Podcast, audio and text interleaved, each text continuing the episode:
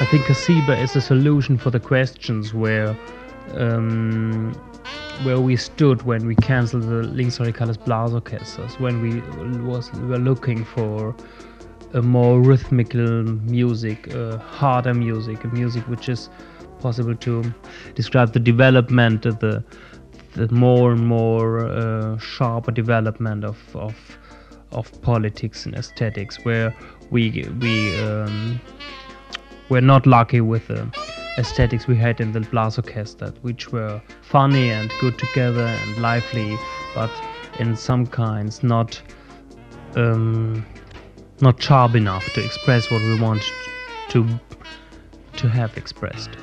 And um, this is this line, and uh, the duo line is going on. And we're playing and we are recording and we we're working with duo also. But this is our other step.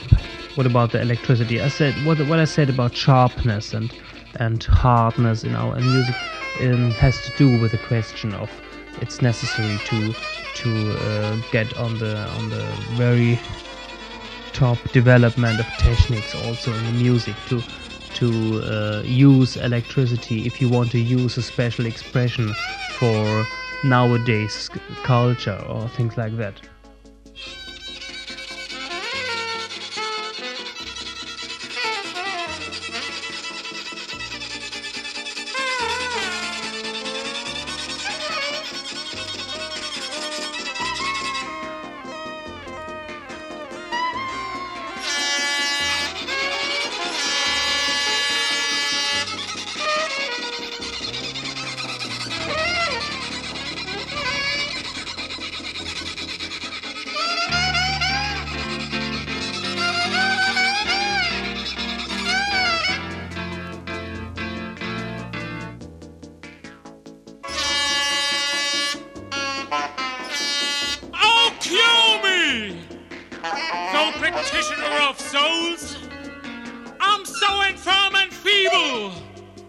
one can tell on my bones.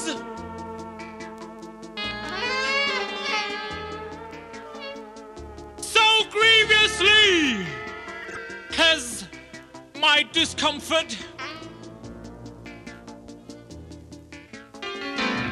My anguish and suffering consumed me. My face is puffed out from tears.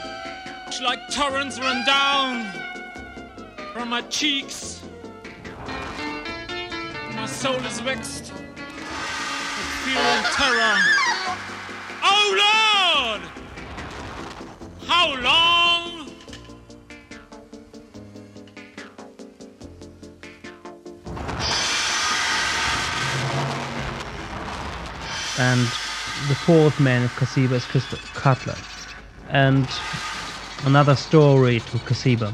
When we cancelled this Blasorchester, um, I made uh, a number in the year, and this year alone for my own, it was Berlin Kudam, the 12th of April 81, where in which I used a demonstration tape and and I used electricities and I used rhythm machines and a collage technique and um, this is a central central piece I think also for the development of Cassiber and it was made uh, because Chris Cutler who I knew from telephone and from his records and he knew my records because he ordered a piece for his recommended record sampler and I made this piece and he wrote me back uh, it's a good piece. I like it very much. But before you are going to switch on your rhythm machine next time,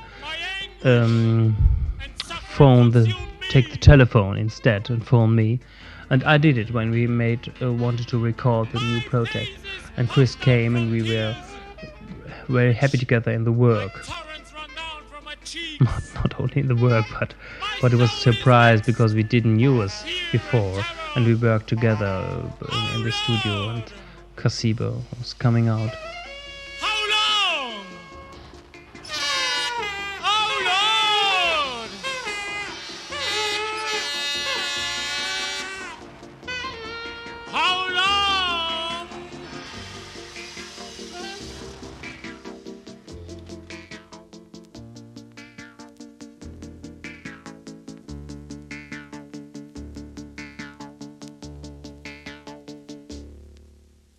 The fans of free free music and free music production records and free jazz um, are different.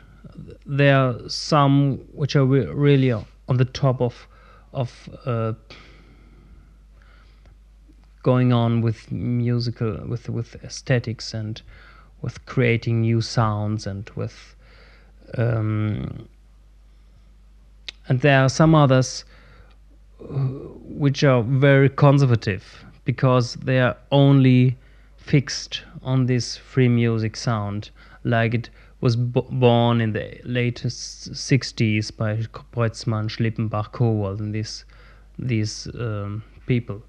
And I think that a lot of these people and a lot of this audience didn't develop their their um, aesthetics and their way to listen and they they stood they are standing still on this point of view and they don't like Cassiber so much. But we also but we also have a lot of people which um, like the old records the new records. It's very it's very difficult to say uh, in general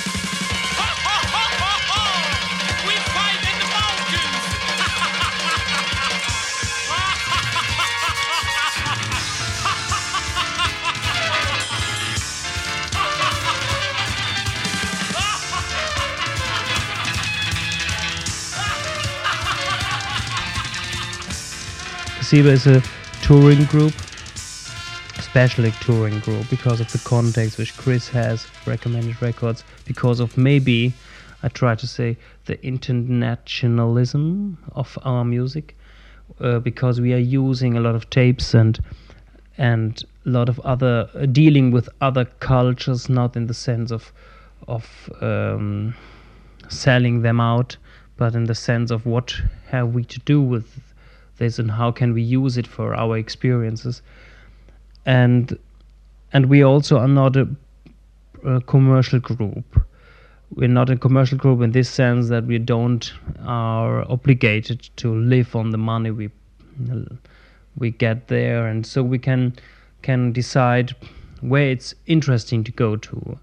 And when Eigelstein, our record uh, company, says, "Oh, it's necessary t- necessary to make a tour in Western Germany again because the first tour was too early for the record, and now it's time we make big posters." And so, then we say, "Oh no, we have a we have friends in Scandinavia, and we like to do one concert in Oslo, Stockholm, one in Copenhagen." Um, Helsinki and Göteborg and want to learn to know all these kind of different audiences and clubs, festivals and and so on and we prefer that instead.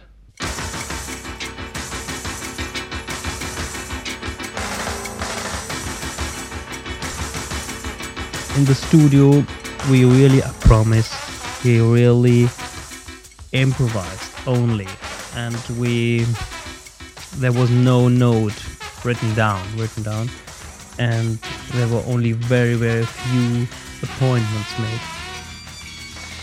And but when we do concerts we improvise too.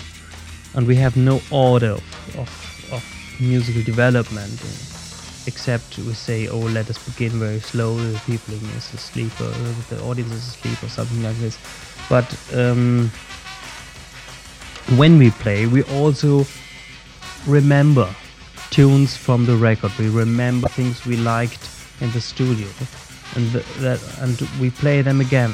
We make music about music, also about our own music, our own pieces which were created in the studio. Also about pieces by Hanns Eisler or Robert Wyatt or something else. And um, that is why you can remember pieces like we remember pieces, but we uh, we're sure we don't play them like they are on the record. There are, I would say, a lot of differences when you don't know the, the pieces so exactly. Then you say maybe, oh, it's something like this, but there is coming a lot of influences from the evening from from new cassettes which were used by Christoph and and other things.